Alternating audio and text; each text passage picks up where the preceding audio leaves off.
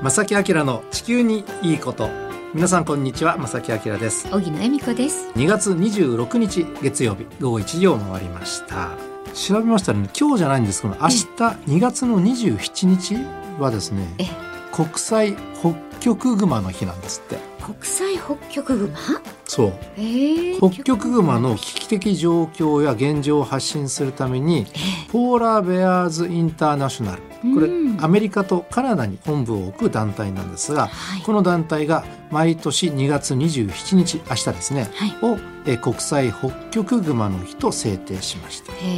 えそうなんですね。うん、このあの危機的状況とかね今の現状が良くないっていうのはこれまさに地球温暖化によってね、あの住む場所がなくなり氷が溶けでその氷に乗っていろいろあの自分のね食べ物を取りに行かなきゃいけない北極熊がちょっと今危機的状況にある。この番組でも何回かねお話しましたけども。私たちも行くことができなくても結構今はねいろんな SNS の映像とかでもね、はい、見ることできますからちょっと胸に詰まる思いですよね。そうですね。日本には北極熊はいませんけれども、はい、あの遠い場所にいるこういう動物もね今大変な状況になってるんですよっていうのは少なくとも年に1回、はい、2月27日、この日なのでね、ね、ちょっとこう思いを巡らしていただくのはいいかなと思いますけどね。ねまあそんな中ですが今日も、まあ、今月ずっと、ね、お届けしているわけなんですが、はい、えー、ゲストにお招きしてねいろいろお話を伺ってるんですけども今日も若いエネルギーがこのスタジオに入って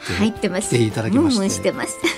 暑いんですけどなんか、はい、なんかね、なんかいい感じですねでもね、はい、今日もどんな話が伺えるんでしょうかね楽しみこの番組は公益財団法人兵庫環境創造協会の提供と天田科学株式会社の協力でお送りします。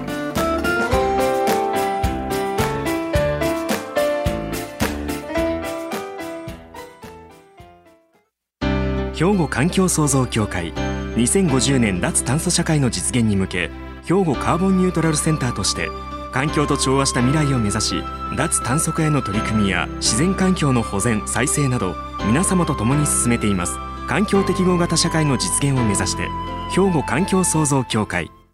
お父さん何してるん？え店で使ってた揚げ油捨ててるけど。もったいな油ってリサイクルしてハンドソープにできるねんで。油がハンドソープに？浜田科学ってとこに頼んで回収に来てもらい SDGs や。使用済みの天ぷら油をリサイクルで再び資源に。浜田と俳優のリサイクル。えー、皆さんはですね兵庫高校生環境未来リーダー育成プロジェクトというのをご存知でしょうか？えー、兵庫県と兵庫環境創造協会が主催する次世代に向けての環境問題を解決するためのリーダーを育成しようという、はい、まあ、高校生対象のプロジェクトなんですね。壮大なるプロジェクトです。はい。で今回はですねこれ毎年行われているんですが今回は昨年の9月30日に1回目の研修がスタートと。1泊2日の合宿も含めて進められるプロジェクトで内容としては、まあ、各分野の専門家の方々の講義それから現地視察もあります。うん、そしてグループに分かれてのワークショップ、はい、え最終日には研究発表、えー、参加者同士の意見交換という形で進められるんですね。ね壮大なね、はい、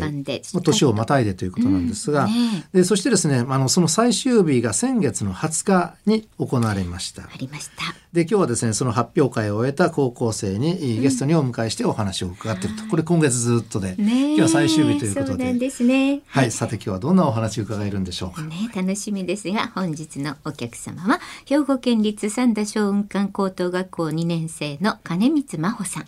そして、え兵庫県立清涼高等学校2年生の長谷川遥さんと宮崎ゆりさんです。よろしくお願いします。よろしくお願いします。よろしくお願いします。で皆さんの今回の研究テーマはですねエネルギー自給率と地域活性化この具体的な研究内容について教えていただけますか？えっ、ー、と、はい、金松。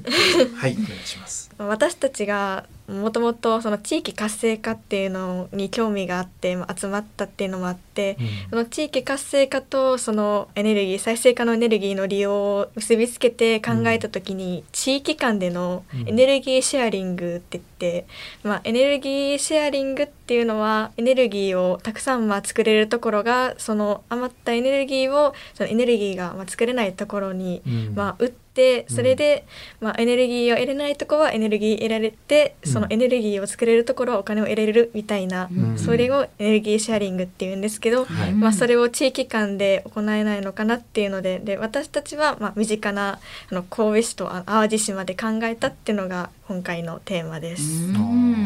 エネルギーシェアリングだからエネルギーをシェアしましょう、は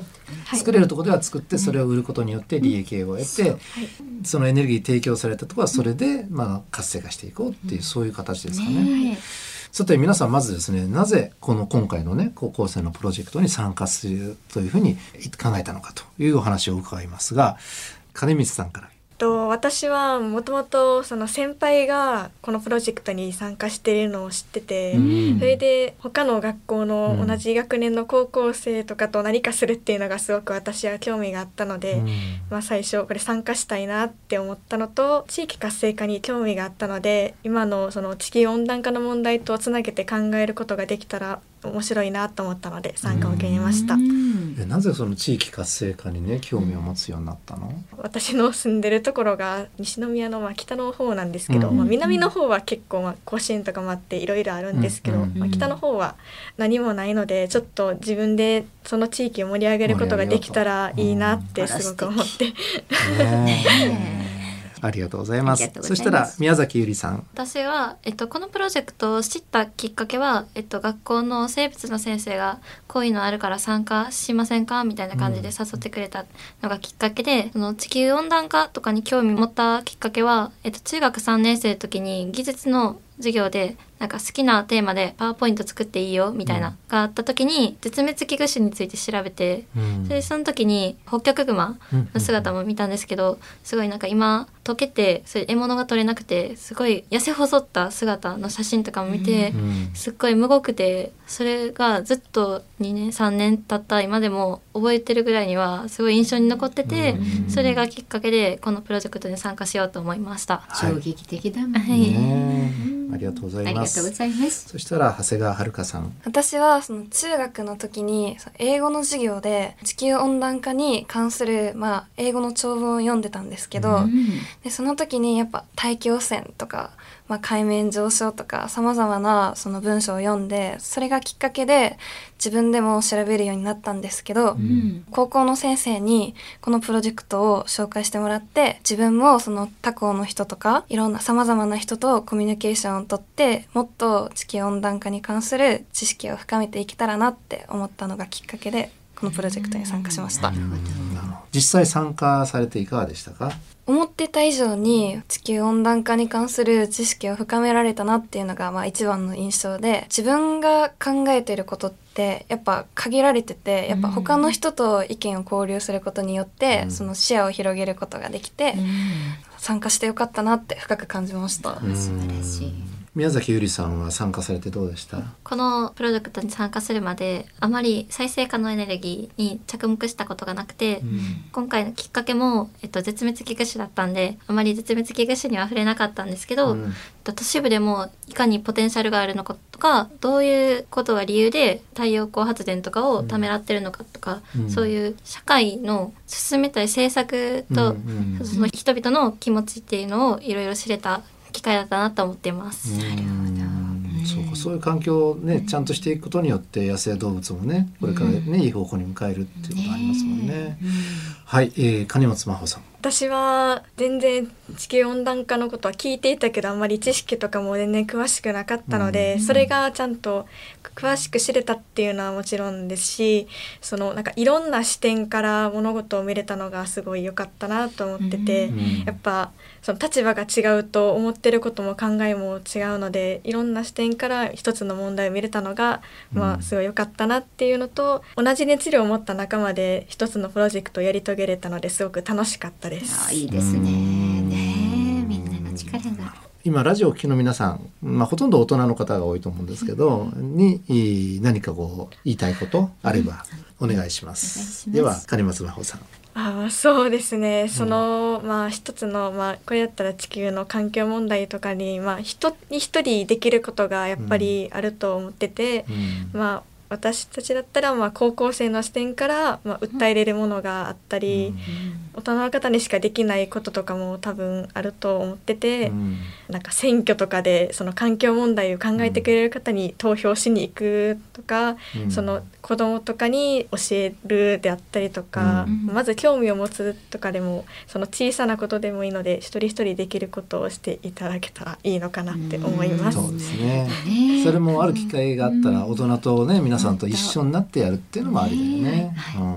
えー、次そしたら宮崎ゆりさん。えっと私が思うのはえっと地球温暖化だけじゃなくても、うん、なんか社会にはいっぱい課題があって、うん、例えば私が知ってるのだったらなんか広島の鹿の、がなんか野生に認定されてそれで餌がもらえてないとか、そういうこと聞いたことがあって、そういういろんな課題があるからそういうのにちょっとでも関心を持つことが大切かなって思っていて、そのまず関心を持って自分がちょっとでも寄付とか基金とかしたいって思うんやったらちょっとでも一人がやったら塵も積もれば山となるで、絶対大きな力になるから、ちょっとまず知ることから始めるのが大切かなって思っています。なるほど、はい、ねいいメッセージをいただきました。ありがとうございます。さて最後に長谷川遥さん。大人の方ってお仕事とかで毎日忙しくて、うん、なかなか自分の時間とか取れてない方もいると思うんですけど、うん。やっぱちょっとした街中にあるなんかポスターとかちょっとしたニュースとかを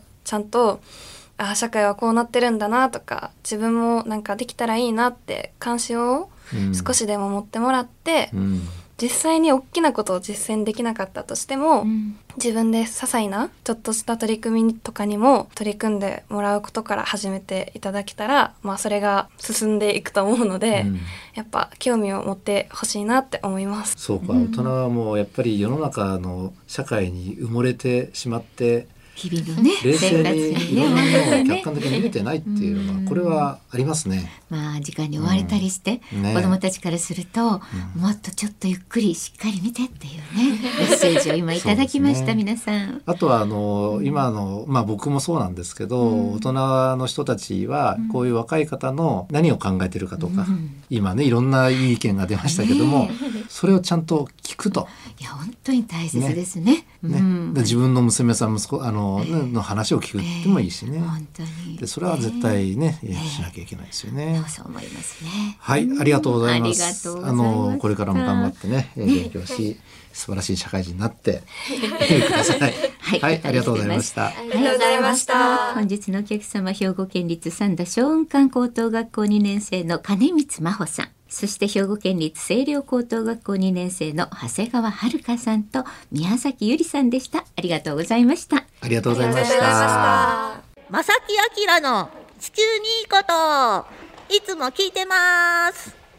さて後半は先週に引き続きですね、お話を伺いたいと思います、はい、豊岡市コウノトリ共生部コウノトリ共生課課長でいらっしゃいます成田和弘さんですこんにちはこんにちは。つながってましたね。よろしくお願いいたします。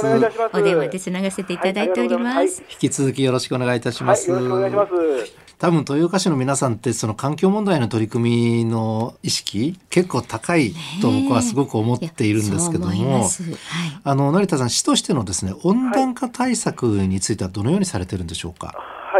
岡市もですね、はい、えー、2021年の2月に、えー、ゼロカーボンの宣言をしております。はい、でそのタイミングでですねえー、その年の4月に地球温暖化防止対策室というのが当時のまあ生活環境課内にそういった組織ができまして、はい、去年の4月にですね組織改編がありまして、実はコウノトリ共生課の方がその地球温暖化を担当することになりまして、なるほど、でそのタイミングでですね、えー、脱炭素推進室という名前をに変えました。ご存知の通り、以前はその低炭素と呼ばれていたものなんですけれども、はい、現在はその脱炭素というふうになりました。うん、最近ではその地球沸騰化などと言われてますし、うん、気候変動も気候危機というその悪い向きで言葉が変わっているのが今の状況です。うんえー、そんな状況もありまして、国も2020年の10月に、2050年までに温室効果ガスの排出を実質ゼロにする宣言を行いましたし、はい、えー、それに沿った形で2030年の削減目標を2013年比46%という目標を掲げました、うん、で兵庫県も同様にですね48%削減目標を2022年の3月にその目標値を設定しています、はい、で豊岡市もですね、まあ、小さな自治体としては珍しくですね、その2016年に地球温暖化対策実行計画の区域施策編というのを策定しまして、はい、2030年までの削減目標値を2013年比の28.1%ということで、目標値を設定していました。で、その今、国や県が2050年カーボンゼロを宣言したことによりまして、それらと整合性を図るということで、うん、えー、本市、豊岡市もですね昨年度からその計画の改定を進めていまして、はい、ようやくそれがまとまりまして、えー、3月にですねその実行計画の改定の公表を予定しています、あの現在はパブリックコメントの最中です、実はですねもう豊岡市はこの28.1%というのをクリアしてまして、あそうなんですね。実はもう2020年度の比較でですね、はい、29.6%になってます。はあ、ですので、まあ、われわれとしてはですね54%今目指そうとしてます。54% そうです。はい。ね、なんとか食い止めたいというその思いをね、すごく感じまして嬉しいです。あの豊岡市として例えばですね、はい、具体的にはどのような取り組みを、まあ、市としてはされてるんですか？太陽光パネル、太陽光パネルをつけるときの補助金を出したりですとか、はい、えー、この2023年度は、はい、あの省エネ家電の買い替えに対する補助金を出させていただきまして、非常に好評で、うん、ほぼ予算を使い切るという大変な、あのすごい好評を得たあの補助金もありました。あの来月3月に豊岡市の地球温暖化対策実行計画のこれ改定されたのが公表されると。そうですはいあの僕もたまに豊岡市の方ねそちらの方お邪魔するんですけど、まあ、自然がすごく豊かで、はい、あの田んぼも広々としていてね、ねはい、カニも美味しい。カニもカニもあるし。ありがとうございます、ですよ、そうですよ非常にあの自然環境としてはあの条件はいいなっていうふうには思うんですね。はいなのでそれだけ多分このいい環境を守ろうということであの市民の方も意識が高くてそんな中でコウノトリがちゃんとこうどんどん繁殖が進んでてと、はい、ちょっといいその流れができているような気がするんですが実際その市側としてはどんな感触ですか？あ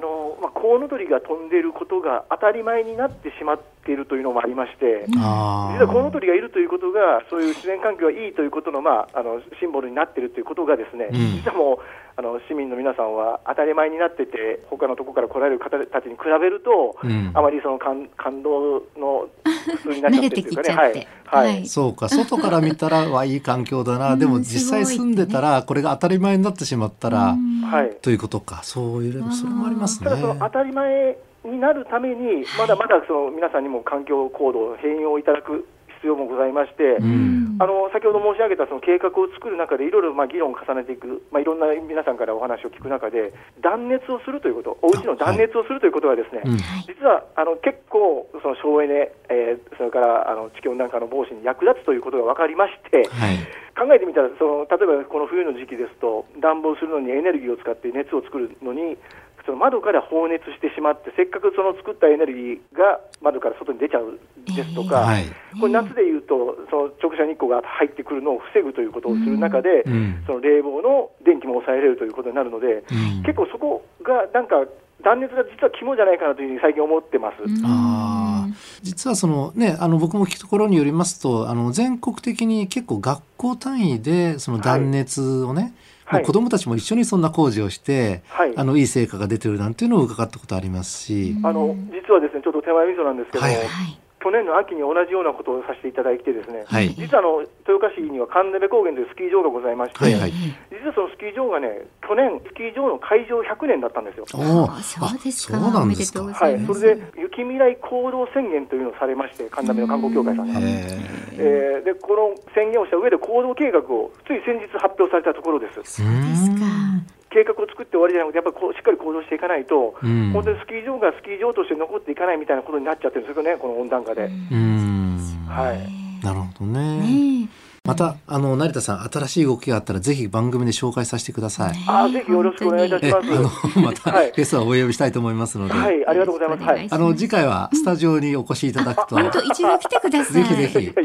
ろしくお願いいたします。もうそんなね普段毎まさきさん見てますから。あありがとうございます。ぜひじゃあお会いになってください。ぜひスタジオで。感動です。もう今朝もあのちゃんと見させていただきました。あありがとうございます。はい。あのラジオ木野さんすいませんテレビの話です。すいません。はい。であの最後にですねそしたら成田さんあのリスナーの皆さんね何かこう、お伝えしたいこととかもしあればお願いできますか？あの今がどうというよりもやっぱり未来のために地球に良いことをするということは僕は子どもたちや孫たちにとっても良いことだろうという意識で生活していますし皆さんそんな生活してみたらどうでしょうというのがそんな思いです。頑張ってください。お願いします。はい。はい、今日はどうもありがとうございました。ありがとうございました。ありがとうございました。豊岡市コウノトリ共生部コウノトリ共生課課長の成田和弘さんでした。ありがとうございました。ありがとうございました。